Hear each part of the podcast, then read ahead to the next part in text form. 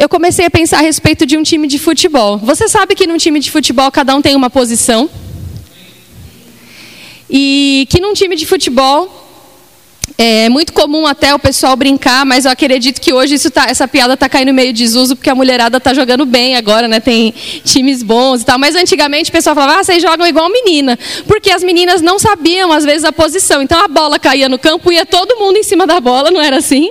E as meninas que gostavam de futebol ficavam bravas, porque você falava, não vai dar jogo isso, fica todo mundo embolado um em cima do outro. Mas quando você via um time que sabia jogar, você via que cada um sabia a sua posição e que todo mundo colaborava para chegar num, numa missão, que era o quê? O gol. Não é assim? Então, em um time, embora existam posições diferentes, existe aquele que ataca, aquele que defende, aquele que avança, aquele que tem aquela visão de bolar a jogada para o outro fazer o gol, existe um único objetivo. Então, mesmo que tenha um artilheiro, mesmo que tenha alguém que faça gol, quem sai ganhando é o time. Amém? Aleluia.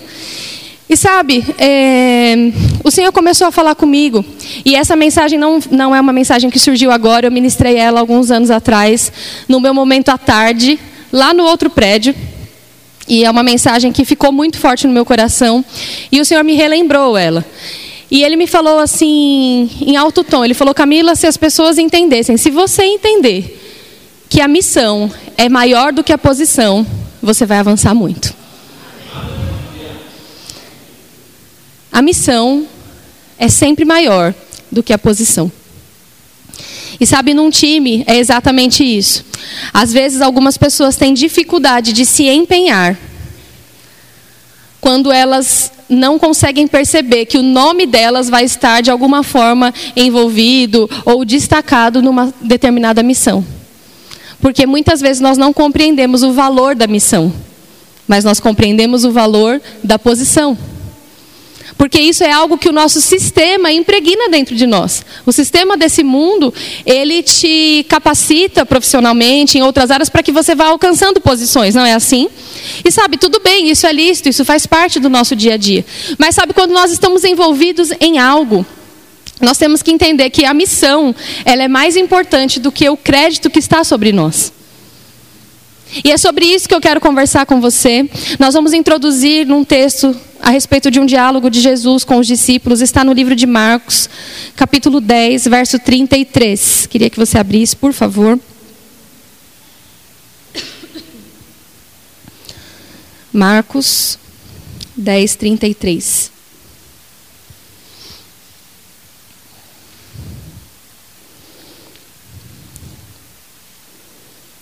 Você achou? Diz assim: Escutem, nós estamos indo para Jerusalém, onde o filho do homem será entregue aos chefes dos sacerdotes e aos mestres da lei. Eles o condenarão à morte e o entregarão aos judeus. Estes vão zombar dele, cuspir nele, bater nele e matá-lo. Mas três dias depois ele ressuscitará. Depois Tiago e João, filhos de Zebedeu, chegaram perto de Jesus e disseram: Mestre, queremos lhe pedir um favor. O que vocês querem que eu faça para vocês? perguntou Jesus. Eles responderam: Quando o Senhor sentasse no trono do seu reino glorioso, deixe que um de nós se sente à sua direita e o outro à sua esquerda. Jesus respondeu: Vocês não sabem o que estão pedindo. Por acaso vocês podem beber o cálice que eu vou beber e podem ser batizados como eu vou ser batizado? Eles disseram: Podemos. Então Jesus disse: De fato, vocês beberão o cálice que eu vou beber e receberão o batismo com que eu vou ser batizado. Mas eu não tenho o direito de escolher quem vai sentar à minha direita e à minha esquerda, pois foi Deus quem preparou esses lugares e ele os dará a quem quiser. Quando os outros dez discípulos ouviram isso, começaram a ficar zangados com Tiago e João. Então Jesus chamou todos para perto de si e disse: Como vocês sabem, os governadores dos povos pagãos têm autoridade sobre eles e mandam neles. Mas entre vocês não pode ser assim. Pelo contrário, quem quiser ser importante, que sirva aos outros.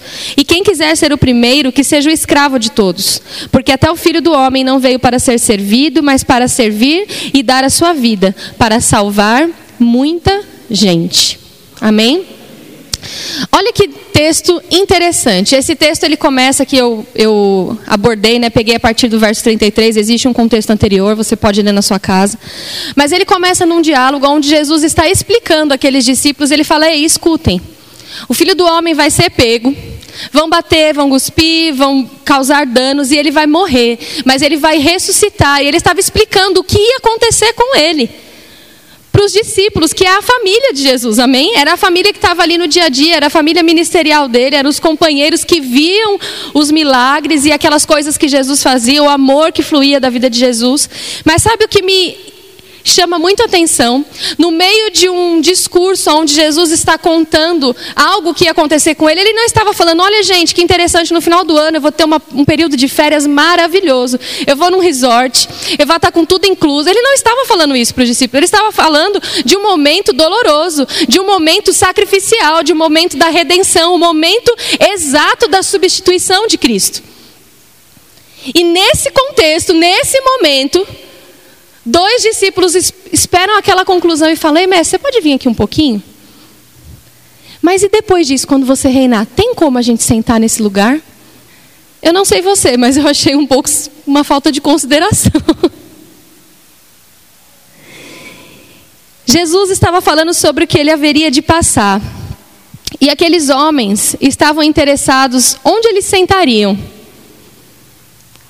após a ressurreição. Sabe, queridos, Jesus estava falando de missão. Eles estavam falando de posição. A missão de Jesus era salvar. Esse texto se conclui falando aqui no verso 20, no 45, mas para servir e dar a sua vida para salvar muita gente, inclusive aqueles lá. Jesus estava focado em uma missão. Mas sabe, eles, você, a gente às vezes olha os discípulos e a gente fala: Meu Deus, eu não acredito que eles falaram isso. Meu Deus, eles não, não, andavam em fé, não repreenderam a tempestade, mas sabe que às vezes os discípulos, eles verbalizavam coisas que estão dentro mesmo da carne humana, da natureza da carne humana. E sabe, o ser humano, ainda mais eles aqui que estavam acompanhando Jesus, mas não tinham ainda sofrido o processo de redenção, não tinham sofrido ainda o processo do Pentecostes, eles ainda estavam com seus olhos naturais aguçados para aquilo que estava acontecendo, e eles começaram, como a maioria dos seres humanos, a olhar o que seria de benefício para eles. Mas e depois que a gente passou todo esse tempo aqui com você, te servindo, te amparando, o que acontecerá? Nós teremos um lugar especial e Jesus muitas vezes confrontava, às vezes respondia com questionamento, mas aqui ele aproveitou para lançar um princípio, com muita paciência, em relação à visão daqueles homens. E ele falou assim: De fato, vocês beberão o cálice que eu vou beber e receberão o batismo com que eu vou ser batizado, mas eu não tenho o direito de escolher. Talvez para aqueles homens isso fosse uma coisa absurda. Como assim? Você é quem vai passar por tudo isso e você não pode escolher? Porque os olhos deles ainda estavam focados na posição. Mas Jesus fala: Eu vim para fazer a vontade do Pai. E eu faço, e eu falo o que eu vejo ele fazer e o que eu ouço ele falar. Então ele entendia que ele não estava promovendo algo da cabeça dele, mas ele escutava do Espírito e fazia segundo a vontade do Pai. Você percebe que Jesus não se apropriou de uma missão como sendo autoria dele, porque ele estava servindo uma missão. Sabe, o seu chamado e os propósitos de Deus para a sua vida, sejam ministeriais, sejam profissionais, sejam familiares, não são propriamente seus. Eles estão sob a sua responsabilidade, mas o Senhor é o grande administrador, é o grande arquiteto da sua vida. E se nós temos essa consciência, querido, nós não vamos nos importar tanto com os status que isso gera. Mas nós vamos estar focados na missão do Senhor para a nossa vida. E sabe uma coisa que acontece quando nós estamos perdidos em relação à motivação do nosso coração entre missão e posição? É que nós provocamos divisão. Sabe o que aconteceu quando esses dois homens vieram com essa pergunta tão inocente? Logo depois, Ah, Camila, eles só perguntaram tão inocentemente, mas olha só o que aconteceu no 41. Quando os outros dez discípulos ouviram isso, começaram a ficar zangados. Quando nós fazemos parte de um time, querido, e eu não estou falando isso só na igreja, a igreja também, porque a igreja é a vontade de Deus, amém? Nós estamos vinculados ao corpo de Cristo. Mas eu estou falando de algo de senso, de sentido de missão. Por que, que eu estou dizendo isso? Porque hoje você é filho de Deus, amém? Não existe você separar, não. Meu trabalho, minha família, isso tudo aqui é secular e isso aqui é santo, é para Deus. Não. Tudo que você faz é para glorificar Deus. No, o seu trabalho, a sua família, a igreja, o ministério que você está envolvido. Quando você começa a tirar o foco daquilo que Deus tem para você dentro dessas esferas e começa a focar no seu eu, nas suas razões, nas suas problemáticas, nas suas dificuldades, você tira o foco da missão e você começa a focar em si mesmo, você começa a provocar divisão. Isso acontece até em uma família. Se eu começar a olhar para mim e para o Lucas e ficar só naquela, ah, não, tudo bem, existem os papéis, existem, mas mais do que papéis, nós somos um time. Nós temos uma missão. Se eu ficar focado o tempo todo em qual é a minha posição, qual é a dele, você não pode fazer isso. Você, não, você concorda que você está provocando divisão? E isso é também na igreja, isso é também no seu trabalho. Ah, não, eu faço isso porque isso diz respeito a mim. Sabe, nós estamos vivendo numa geração, muitas vezes, aonde pessoas que trabalham em empresa, se você pede para fazer um algo a mais, a pessoa já fala, não, quer me explorar? Tudo bem, existem pessoas sim, exploradoras e, e, e tudo mais, mas sabe, as pessoas não podem pegar uma vassoura e tirar uma sujeirinha a mais que ela já acha que. Por quê? Porque estamos interessados na nossa posição. Não, isso é para eu fazer, isso não é. Mas qual é a sua missão naquele lugar? Que ambiente você quer promover na sua igreja? Que ambiente você quer promover no ministério que você faz parte? Ai, você viu que a líder pediu para esse mês né, para a gente fazer não sei o que, não sei o que. Poxa, você é aquele que reclama ou você é aquele que está envolvido com a missão? O Senhor conta comigo e com você, queridos. Ele não vai descer e fazer aquilo que nós devemos fazer. Mas nós não podemos contaminar as pessoas, porque nós estamos focados. Ah, não, mas é eu não faço porque eu estou desanimado, ninguém quer fazer. Sabe, você não faz por causa das pessoas. Você não estuda porque os outros estão estudando ou deixando de estudar. Você faz o certo porque você faz para o Senhor. E isso é em qualquer lugar, querido. Às vezes as pessoas falam, ah, não, eu estou assim no, no, na igreja, não sei o quê. Eu estou usando o exemplo da igreja, eu fico muito à vontade para isso, porque eu sou de igreja faz tempo, gente. Então eu já vi vários causos. Vários causos. E sabe, a verdade é que aqui dentro a gente só reflete o que a gente já faz na nossa casa, no nosso trabalho, onde a gente estiver. Não é porque o outro está desanimado, não é porque, ah, não, o líder não puxou a orelha do fulano, então eu também não vou fazer, porque nananina, querido, cresce. A verdade é essa temos que ser motivados pela missão que arrebatou nosso coração. Deus conta com pessoas que tiveram o coração arrebatado para aquilo que o Senhor chamou você para fazer. Seja um pai com o amor do Senhor, seja uma mãe com o amor do Senhor, seja uma esposa que ama o Senhor, seja um membro que ama o Senhor, seja um pastor, seja um líder, seja um adolescente, seja quem você for, você tem um chamado, mas sabe, você faz porque você ama o Senhor. Porque quando nós perdemos o foco, querido, da missão, e nós começamos a olhar quem nós somos, o que nós estamos fazendo, por que nós estamos fazendo, como o outro faz, nós estamos provocando divisão. Ah, Camila, você está falando porque você viu algo? Não, querido. Graças a Deus, a nossa igreja, sim, não é perfeita. Mas, quando a gente sabe de alguma coisa, a gente conversa, a gente ora, a gente instrui, e cada um tem a oportunidade de continuar ou não, segundo o seu querer. Ninguém está aqui obrigado, amém? Por que eu estou falando isso? Porque o Espírito Santo quer te vacinar, quer te curar de certas coisas que podem querer inflamar o seu coração no ambiente que você está. Em qualquer um desses ambientes. Como eu disse, casa, trabalho, qualquer um. Sabe, pessoas no trabalho se destacam quando elas são interessadas na missão da empresa delas. Não é verdade? Quando um chefe promove uma pessoa, isso eu estou falando no ambiente de trabalho, isso é básico. Quando a pessoa está interessada na missão da empresa. Não é isso? Quando ele vê que existe um interesse real, que ele pensa assim, poxa, eu quero crescer aqui, mas eu quero que esse lugar também avance. Então a pessoa faz às vezes além, ou pensa além, ou tem uma visão diferenciada. E sabe, gente, quando nós temos um espírito excelente como Daniel, eu vou dizer algo para você: quem é, é. O Senhor te chamou para ter um espírito excelente, focado na missão. Sabe, não mude o foco.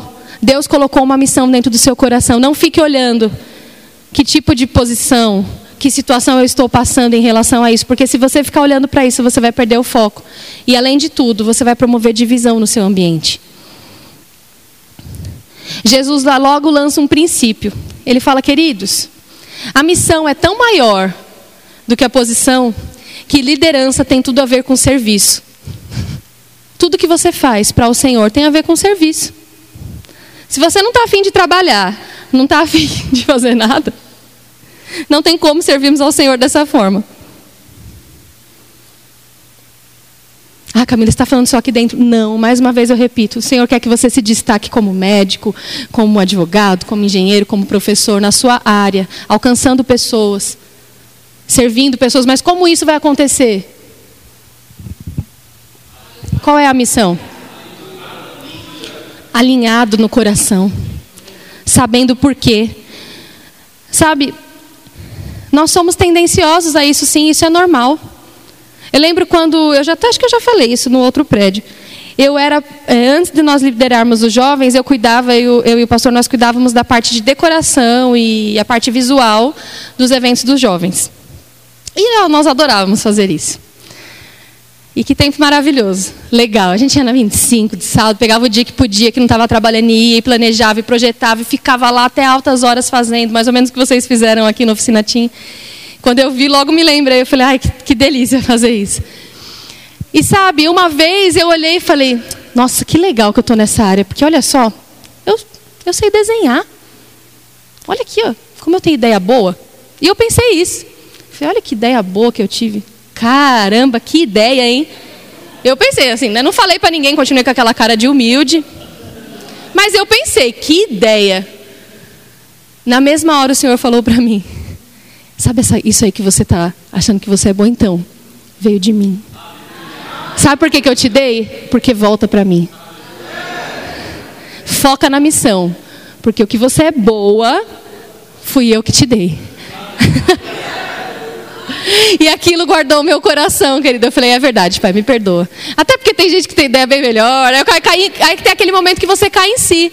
É verdade, Senhor. Olha que tolice. Tantas pessoas desenham bem melhor, fazem coisas. Vai no Circo de Soleil lá, vai na Disney, que você vai ver altas produções. Mas tem aquele momento que você está tão focado naquilo que você está fazendo, naquele seu mundo, que por um momento você se deslumbra. E você acha que só você mas aí o Senhor, ele tem um jeito especial de me valorizar e ao mesmo tempo me colocar no meu lugar.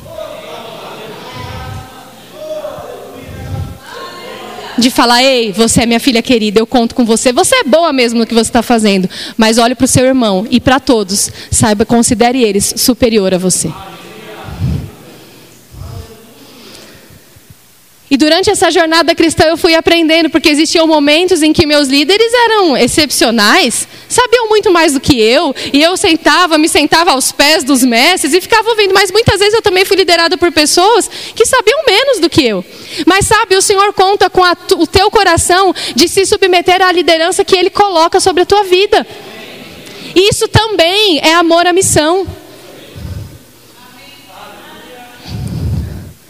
E eu gosto muito de uma frase que diz assim: podemos ir muito longe, desde que não nos importemos com quem ficarão os créditos. Essa frase é maravilhosa, querido. Porque, sabe, às vezes a gente se doa e a gente tem todo o empenho e todo o amor de investir o nosso tempo, a nossa vida naquilo que nós estamos fazendo, mas só se aquilo for dar um retorno para nós. E às vezes para as coisas que vão promover pessoas, o ministério, o, o, a empresa, a minha esposa, o meu marido, eu invisto até certo ponto, porque isso não tem tanto a ver comigo. E hoje é uma noite de ajuste. É uma noite que o Senhor está falando: ei, faça o seu melhor na sua missão, como se fosse para você, porque sabe, é para mim. Quando você está promovendo o seu marido, quando você está promovendo a sua esposa, quando você está promovendo o seu pastor, quando você está promovendo o irmão do seu lado, quando você está promovendo aquele companheiro de ministério, você não está perdendo, querido. Você está colaborando com a missão da igreja nessa terra. Porque o princípio do sistema é passe a perna para que você seja visto. Mas o princípio de Deus é levante pessoas, deixe que elas sejam vistas, promova o potencial delas, promova quem elas são. E sabe, deixa que Deus te exalta no tempo oportuno. Porque Ele sabe a hora que você está preparado de alguma coisa em você aparecer. Porque eu quero te dizer algo, quando você está em algumas posições, querido, seus, suas grandes virtudes aparecem, mas os seus defeitos também aparecem. E não é fácil, muitas vezes, estar em posições como a nossa. Porque assim como você, nós não somos perfeitos. Mas sabe, promova. Promova, ensina, invista. Eu brinco que a minha família tem uma empresa de, na área de web, né? E graças a Deus, Deus sempre nos supriu. Mas nós não, não nos tornamos uma multinacional. Não aconteceu isso. Ainda eu trabalho para essa empresa. E eu brinco com meu pai. Eu falo, é, pai, eu acho que o nosso grande objetivo aqui, na verdade, era uma agência missionária. Ele brinca, né? Por quê, Camila? Porque é impressionante. Todo mundo que entrava lá, ou ia fazer o rema, ou se convertia, ou daqui a um tempo virava missionário. Era uma coisa impressionante. Parecia um lugar de treinamento. Ah, os meninos aqui podem.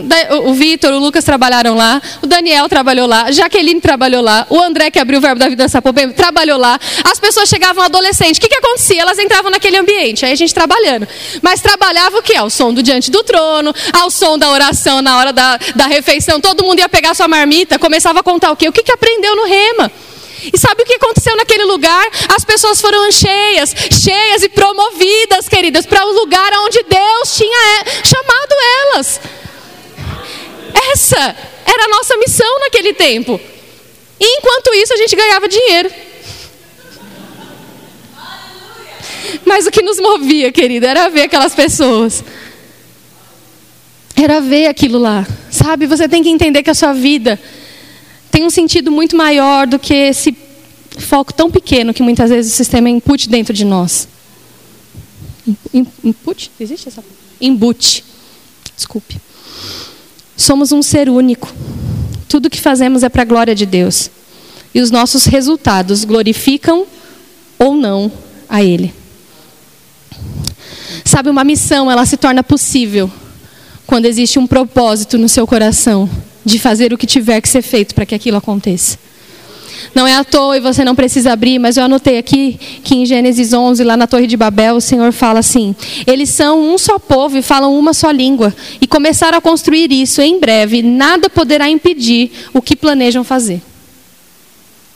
O próprio Deus criou no ser humano a habilidade de se unir em uma missão. Você já percebeu que quando uma família se une, que quando uma igreja se une, que quando uma empresa se une, quando seres humanos se unem, eles podem produzir coisas? Boas ou ruins. Por quê? Porque essa habilidade veio de Deus. Gente, quem criou o homem foi Deus. Existem habilidades dentro do homem e uma dessas delas é essa. E como sempre, né, que eu gosto de, de ministrar, eu gosto de pegar um, um caos da Bíblia para a gente ver como que aconteceu. E eu queria que você abrisse lá em 2 Reis, capítulo 5, uma história bem conhecida, a gente vai ler a história. E nós vamos pegar aqui algumas pessoas.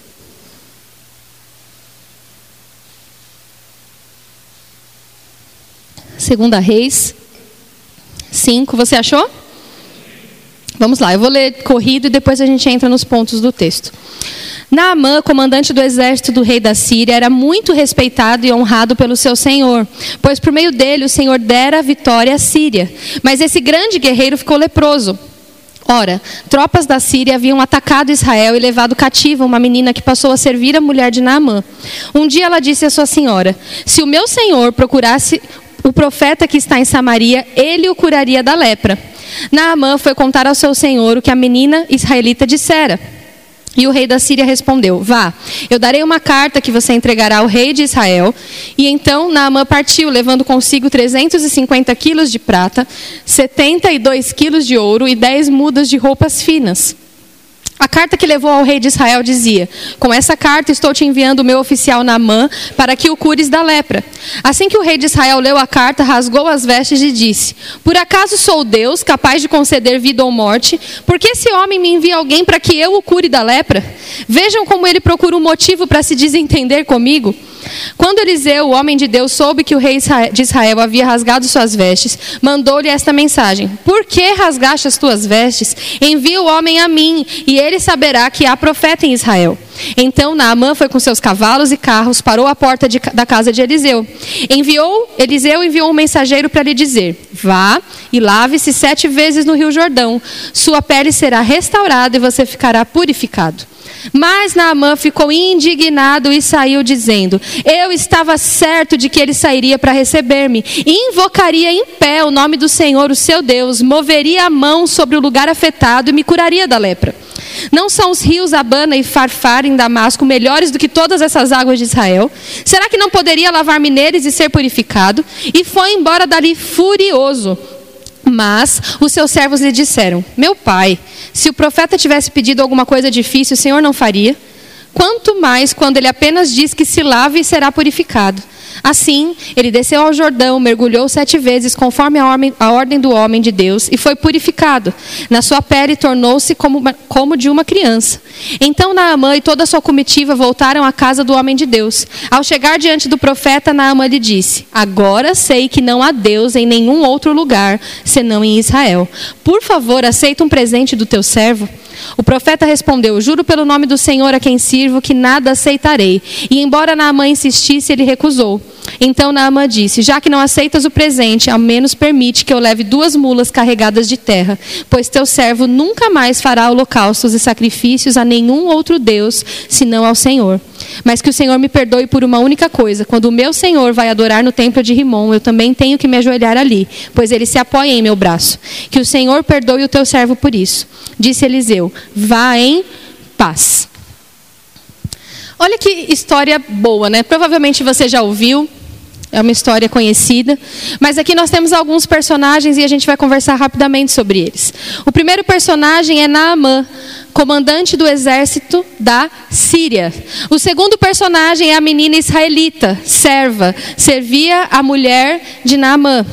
E o terceiro personagem importante aqui é Eliseu, profeta de Israel. Amém? Então, Naamã, a menina que trabalhava lá para a mulher de, de Naamã, e Eliseu, profeta de Israel. É uma história, queridos, onde você vê várias pessoas de várias patentes. Tem o rei, tem o comandante do exército, tem a serva, tem gente de todas as patentes misturadas numa mesma história, não é assim? Mas existe uma missão nessa história. Eu isolei esse pequeno bloco para a gente entender o contexto. Qual era a missão dessa história? Qual era o objetivo? A cura de Naamã, não era? E por que o Senhor encaixou essa história na Bíblia? Porque ele seria curado e o nome de Deus, o Deus de Israel, seria glorificado. Amém? Então a missão dessa história era a cura desse homem e o nome de Deus ser exaltado. Amém? Então você já entendeu, no verso 2 diz lá que a menina falou: Se o meu senhor procurasse o profeta que está em Samaria, ele o curaria da lepra. E no verso 8 diz: Quando Eliseu, o homem de Deus, soube que o rei de Israel estava desesperado, ele falou: Envia o homem a mim, e ele saberá que é profeta em Israel. Ou seja, ambos aqui sabiam que Deus curava. Amém? A menina e o profeta. O rei estava meio em dúvida, mas a menina e o profeta sabiam. Mas, queridos, diante dessa missão, eu comecei a analisar algumas posições e alguns riscos que nós corremos quando nós ocupamos posições diferentes da nossa vida. E a primeira posição que eu quero dizer aqui é quando nós, em alguma situação, estamos numa posição de alta patente, como na Amã. Você sabe que existem momentos da vida, tem dia que, por exemplo, dentro da sua casa, você pode ser o líder da casa. No trabalho, você pode ser o funcionário de alguém. Na igreja, você pode liderar, pode colaborar. Não é assim? Então, em cada aspecto da vida, você pode estar numa posição diferente. Mas aqui na Amã estava ocupando uma alta patente. Aliás, vamos começar pela serva. Não vamos começar por Naamã, não. Primeira serva. A serva ela estava aqui, neste contexto, numa baixa patente, concorda? Ela servia a esposa de Naamã. E qual o risco que ela corria? Querido, ela não era nativa, ela era uma estrangeira, ela foi raptada, capturada, levava, levada cativa para servir aquele povo. E ainda assim, quando ela viu o desespero do seu senhor, ela falou: Ei, tem alguém que pode resolver isso aí. Qual risco essa menina corria? O que poderia afetar a missão de Deus sobre a vida desse homem? O risco da intimidação. Muitas vezes, quando nós estamos servindo pessoas, ou servindo em algumas situações, nós corremos o risco de sermos intimidados, porque aos olhos dos homens nós não estamos naquela figura como Naamã estava. E essa serva, ela não ficou intimidada. Porque, querida, ele poderia falar: o que, que você tem a ver com isso? Você é só uma estrangeira aqui, eu não quero ouvir isso. Que Deus, o que? Existem vários deuses, os meus deuses daqui podem resolver. Você viu que existia um certo orgulho naquele homem no decorrer da história. E ela convivia com aquela família. Ela sabia o perfil do chefe. Ele deveria ser um cara firme. Ele era do exército, ele tinha um perfil militar. E sabe, ela não se intimidou. Então ela passou pelo risco da intimidação e disse o que ela tinha que dizer para que a missão acontecesse. Sabe quando nós estamos dentro de uma missão, querido? Às vezes coisas vão tentar nos intimidar. Ah, não evangeliza não. Aquela pessoa lá é seu chefe, ou aquela pessoa, ah, não, ela é muito intelectual, ela não vai me ouvir. Mas sabe, nós temos que perguntar ao Senhor, Pai, o que você quer que eu fale? Vença a intimidação, porque o medo é um espírito. E sobre o espírito do medo você tem autoridade. Essa menina estava aqui nessa posição, mas ela fez algo. Ela venceu a intimidação e ela falou. Outra pessoa aqui agora assim, Naamã, ele estava numa alta posição. Mas ele corria um risco para que essa missão também não acontecesse. Ele ouviu o que aquela menina disse e ele acatou. Mas quando ele chegou lá, queridos, não aconteceu como ele imaginava. Você concorda que às vezes, quando nós estamos numa posição, em algumas horas da nossa vida, nós queremos ter tanto controle que a gente quer que as coisas aconteçam da forma como a gente quer? Não é assim? Às vezes, como o chefe, como líder da casa, como, sei lá, uma posição que você ocupa, você quer que algo aconteça do seu jeito. E aquele homem tinha colocado uma imagem na cabeça dele. Mas aqui ele fala que quando ele chega, ele fala: "Quê? Ele não veio falar comigo, ele mandou um mensageiro. E ainda me mandou que eu me lave nesse rio aqui. Não tem águas melhores lá que eu pudesse me lavar? E qual o risco que esse homem correu de não ver a missão de Deus, o objetivo de Deus naquele dia se cumprir na vida dele? O risco da soberba. Do mesmo jeito que às vezes quando a gente está servindo, nós corremos o risco da intimidação. Muitas vezes quando nós estamos na outra ponta, nós corremos o risco da soberba. E aquele homem, graças a Deus, não estava sozinho. Olha como é bom a gente não andar isolado, gente. Ele ouviu aquelas pessoas que serviam ele e elas falaram assim: Ei, deixa eu dizer algo para você. Meu pai, se ele tivesse pedido uma coisa difícil, você não ia fazer? Que, que custa? Você veio até aqui, tirou a gente lá do nosso trabalho. Era isso que eles estavam dizendo. Você veio até aqui, custa você. Vai lá. O que, que você vai perder com isso? E graças a Deus, aquele homem, ele quase pisou no campo da soberba, mas quando ele ia colocar o segundo pé, ele deu um passo para trás. Sabe, não é vergonha quando você começa a perceber que você está indo por um caminho que é melhor você voltar para trás. Não é vergonha quando a gente cai em si, gente. Não é vergonha quando Deus abre os nossos olhos e a gente fala: Meu Deus, eu ia fazer isso só por orgulho, não porque era vontade de Deus. E aquele homem fez isso, ele falou: Poxa, é verdade.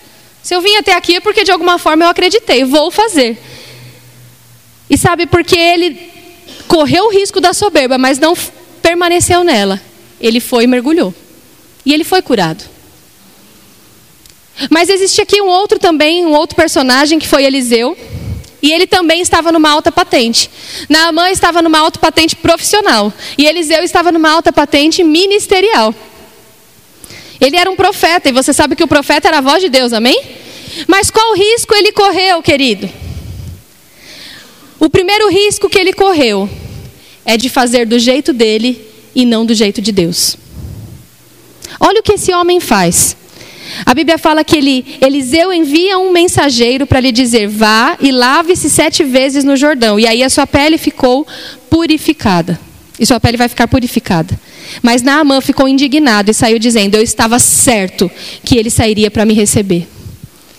Você sabia que às vezes, quando você está numa patente onde você está ali cuidando das coisas, você cuida do departamento, você cuida daquele setor, você cuida daquela linha de produção, você cuida de uma área aqui do, do louvor, daí, você domina aquele assunto.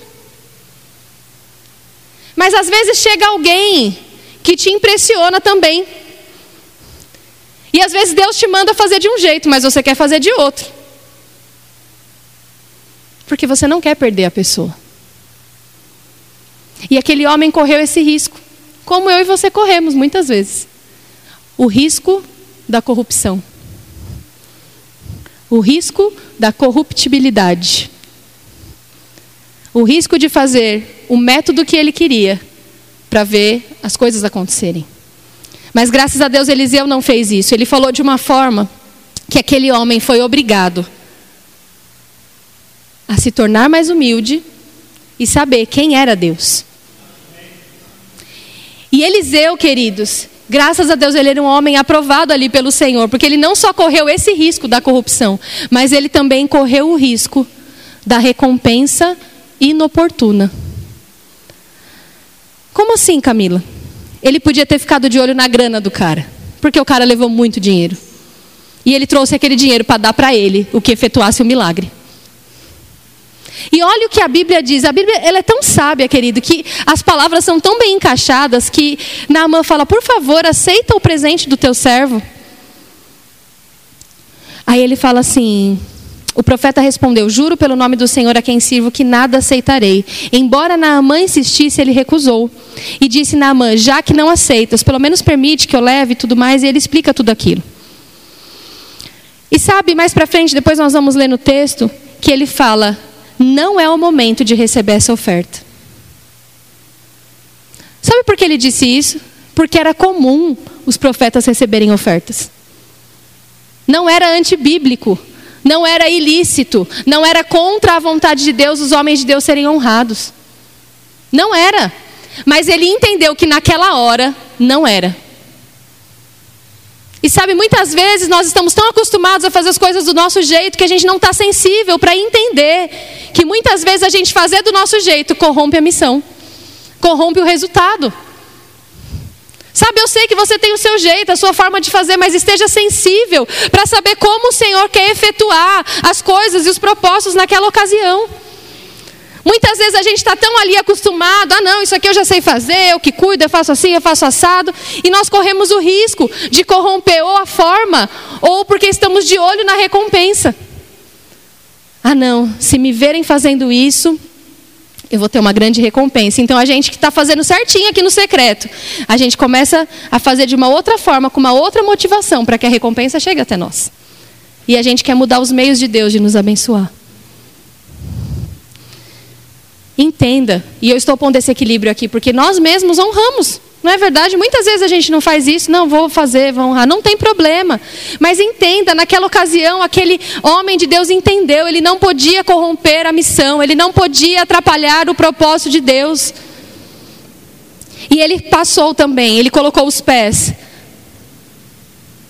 E pensou: não, eu vou fazer da forma de Deus, porque existe um propósito. Esse homem precisa saber que o Deus de Israel cura, que ele é vivo, que ele é real. Vejam que em uma mesma missão as posições se misturam e se alternam. Naamã chegou com a pompa toda. Mas ele termina dizendo para aquele profeta: Aceita um presente do teu servo? Você tem que aprender, querido, que embora nós ocupemos posições, e isso é normal, no dia a dia da nossa vida, elas não podem tomar o nosso coração. Porque a gente tem que entender a hora de largar elas, a hora de ser servo, a hora de cuidar, a hora de agir, a hora de ser servido e a hora de servir. Mas se somos apegados àquilo que recebemos, nós não vamos querer dar. Eu lembro, querido, eu era de um outro ministério há muitos anos atrás, existiam aquelas assembleias onde as pessoas votavam no cargo. Meu amigo, tinha gente ali que estava trinta e tantos anos no cargo. Ai, se alguém se, se como se disse assim, se elegesse para concorrer aquilo ali. Não tinha a ver com o propósito de Deus, tinha a ver que aquilo ali eu faço há 30 anos, querido, isso é meu. Talvez você nunca tenha visto isso, mas eu já vi. Existia quase que uma campanha por trás para ver quem ia ganhar aquela posição. Isso é horrível. Porque existe um propósito de Deus para nós estarmos fazendo as coisas durante o nosso dia. E sabe, você tem que se acostumar com isso, você tem que tirar os olhos disso. Porque se num lugar você dita as regras e no outro você ouve as regras, e aí? Você tem que saber se é as duas coisas. E isso é uma coisa que eu amo no meu marido. Porque ele é firme. Se entrar o Papa ou a gente que é normal, vai ser a mesma coisa. Porque existe uma missão e a nossa missão é a palavra. E sabe, você deve ser o primeiro a preservar esse ambiente na igreja. Se pessoas chegam para você falando, ah, não sei o que, não sei o que. Corte.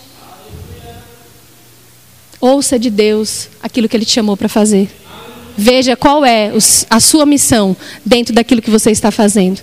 Seja na tua casa, no teu trabalho, no teu ministério. Em uma mesma missão, as posições se misturam e se alternam. A pessoa que entende isso e foca naquilo que Deus tem, ela sempre terá êxito. Sempre, querido. Se você não tem disponibilidade de cumprir o que tiver que ser feito nas missões que o Senhor te inserir, no teu trabalho, na tua igreja, na tua família, independente do seu ego ou título, dificilmente no reino de Deus você será alguém com uma jornada que prospera e avança.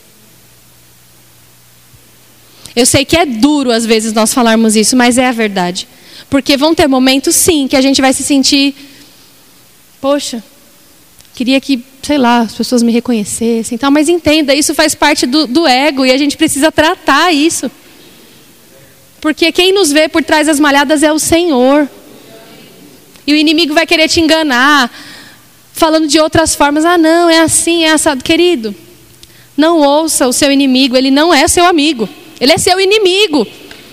Sabe, você ouviria se. Vou dar um exemplo bem chulo: uma, um cara, um ladrão, quer assaltar a casa. Se ele falasse, olha, amanhã saia do seu trabalho e deixe esse portão elétrico aberto que eu vou entrar. Ah, tá bom, claro, vou fazer isso. Você faria isso? Ele está querendo te roubar. Aí o diabo vem e começa a soprar no seu ouvido. Tá vendo? Você merecia muito mais. Você não sei. E você, é verdade? É verdade. E ele fazendo o que? Armando a, a arapuca para te roubar. E você, claro, entre. Pegue mesmo, do meu bom e do melhor. Tudo que eu construí com o Senhor, leva.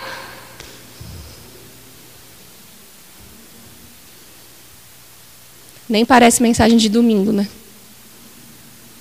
Também pensei isso quando o Senhor falou para eu pregar. Mas era isso mesmo, né? ai, ai o Senhor falou para mim: Sabe quem vive os grandes planos de Deus na sua vida? Eu falei: Quem?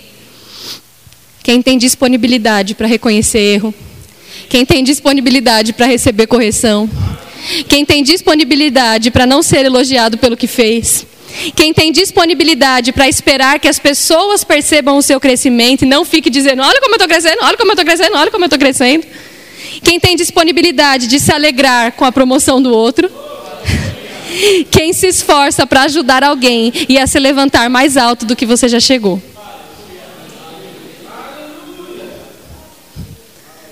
Então, se você quer saber, pai, eu estou pronto para crescer, eu estou pronto para avançar, veja isso. Você está disponível para reconhecer seus erros? Você está disponível para receber correções? Você está disponível para se alegrar quando alguém é promovido? Você está disponível a sair da sua zona de conforto?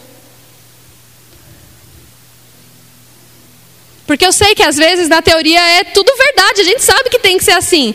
Mas nós temos que ser os vigilantes do nosso coração. Nós sabemos quando a gente não está assim em algum ponto. E a gente tem que fazer aquilo que Naamã fez. Ele nem era nascido de novo, e quando ele estava pondo o pé na soberba, ele falou: Epa, eu vou perder aquilo que Deus tem para mim, se eu continuar indo para essa direção. Não perca o que Deus tem para você. Não deixe o portão da sua casa aberto para o diabo roubar aquilo que Deus deu para você. E essa porta é o seu coração, querido. O portão é o coração. E eu queria concluir com uma parte do texto que nós não lemos ainda. Porque, sabe, nós vimos sobre três pessoas. Nós vimos sobre Naamã, nós vimos sobre a menina e nós vimos sobre Eliseu. E nós vimos que eles ocupavam posições diferentes, mas a missão era única: que ele recebesse a cura e o nome de Deus fosse glorificado. E graças a Deus aconteceu, amém? Todos os riscos que tinham na história, não, aconte... não ninguém errou ali. Todo mundo voltou para trás e fez certinho. O profeta fez certo, Taamã fez certo, a menina fez certo. Mas olha o que aconteceu no verso 20, e esse eu queria que você lesse comigo. Verso 20: Geazi, servo de Eliseu, o homem de Deus, pensou: Meu senhor foi bom demais para Naamã, aquele arameu, não aceitando o que ele lhe ofereceu. Juro pelo nome do Senhor que correrei atrás dele para ver se ganho alguma coisa. Então Geazi correu para alcançar Naamã, que vendo-o se aproximar, desceu da carruagem para encontrá-lo e perguntou: Está tudo bem? E Geazi respondeu: Sim, tudo bem, mas o meu senhor me enviou para dizer que, esse, que dois jovens, discípulos dos profetas, acabaram de chegar, vindos dos montes de Efraim. Por favor, dê-lhes 35 quilos de prata e duas mudas de roupas finas. Claro, respondeu Naamã, leve 70 quilos. Ele insistiu com Geazi para que os, para que os aceitasse e colocou os 70 quilos de prata em duas sacolas com as duas mudas de roupas, entregando tudo a dois de seus servos, os quais foram à frente de Geazi, levando as sacolas. Quando Geazi chegou à colina onde morava, pegou a sacola das mãos dos servos e as guardou em casa. Mandou os homens de volta e eles partiram. Depois entrou e apresentou-se ao seu senhor, Eliseu. E esse perguntou: Onde você esteve, Geazi? E Geazi respondeu: Teu servo não foi a lugar nenhum. Mas Eliseu lhe disse: Você acha que eu não estava com você em espírito quando o homem desceu da carruagem para encontrar-se com você? Esse não era o momento de aceitar. Prata nem roupas, nem cobiçar olivais, vinhas, ovelhas, bois, servos e servas. Por isso, a lepra de Naamã atingirá você e os seus descendentes para sempre. Então Geazi saiu da presença de Eliseu já leproso, parecendo neve. Que história triste desse homem. Ele servia um profeta. E sabe o que mais me impressiona? É que muitas vezes a gente acha que nós corremos mais riscos quando nós estamos em altos, em altas patentes. Mas esse homem estava servindo um homem.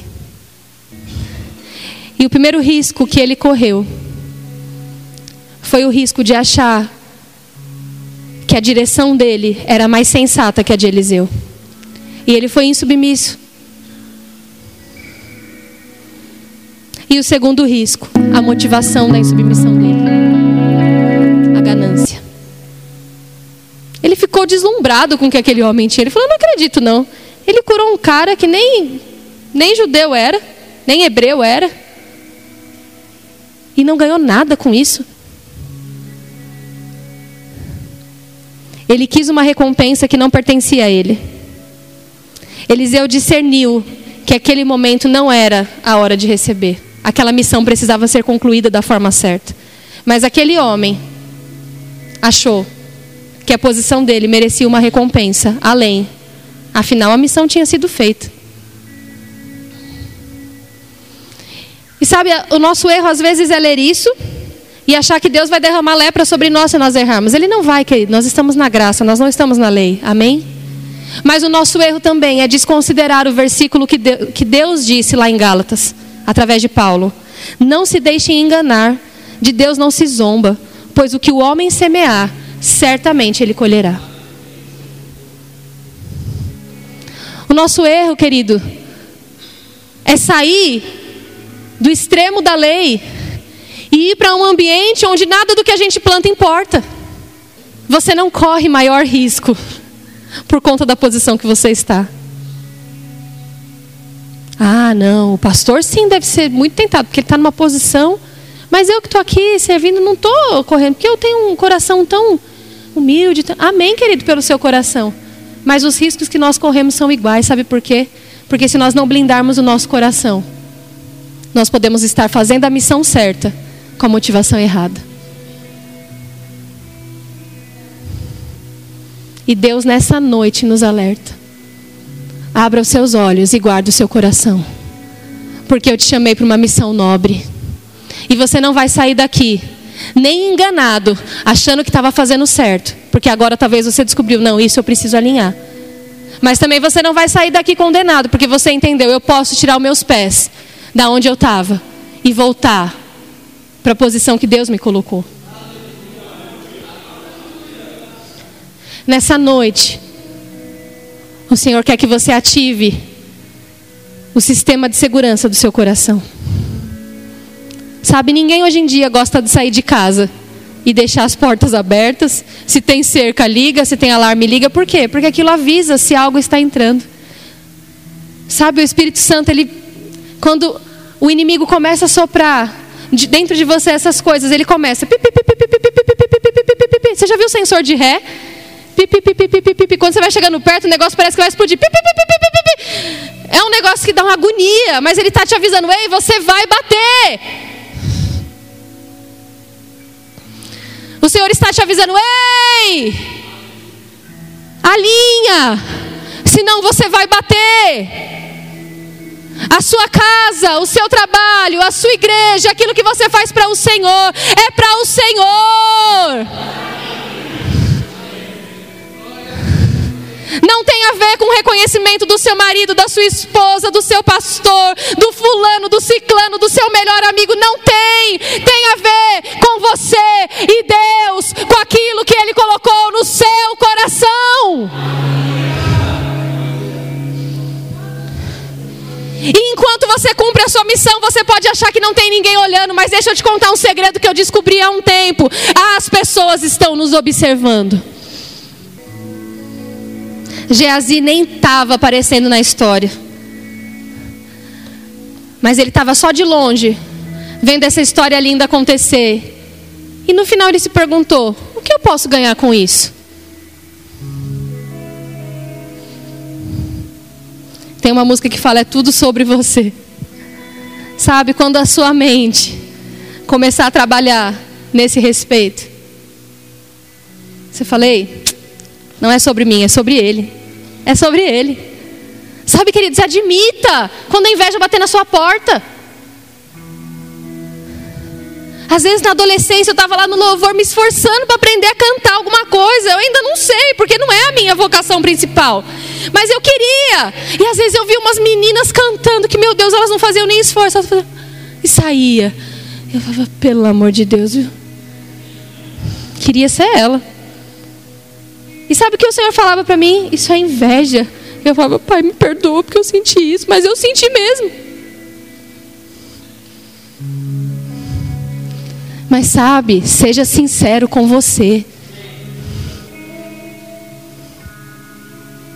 Eu falava, pai, eu tenho vocação, tenho uma unção sobre a minha vida, mas quando eu abro a boca, a voz sai fraquinha.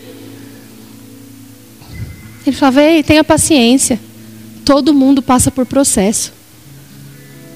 Persevera. Não fica de olho na missão do outro. Foca.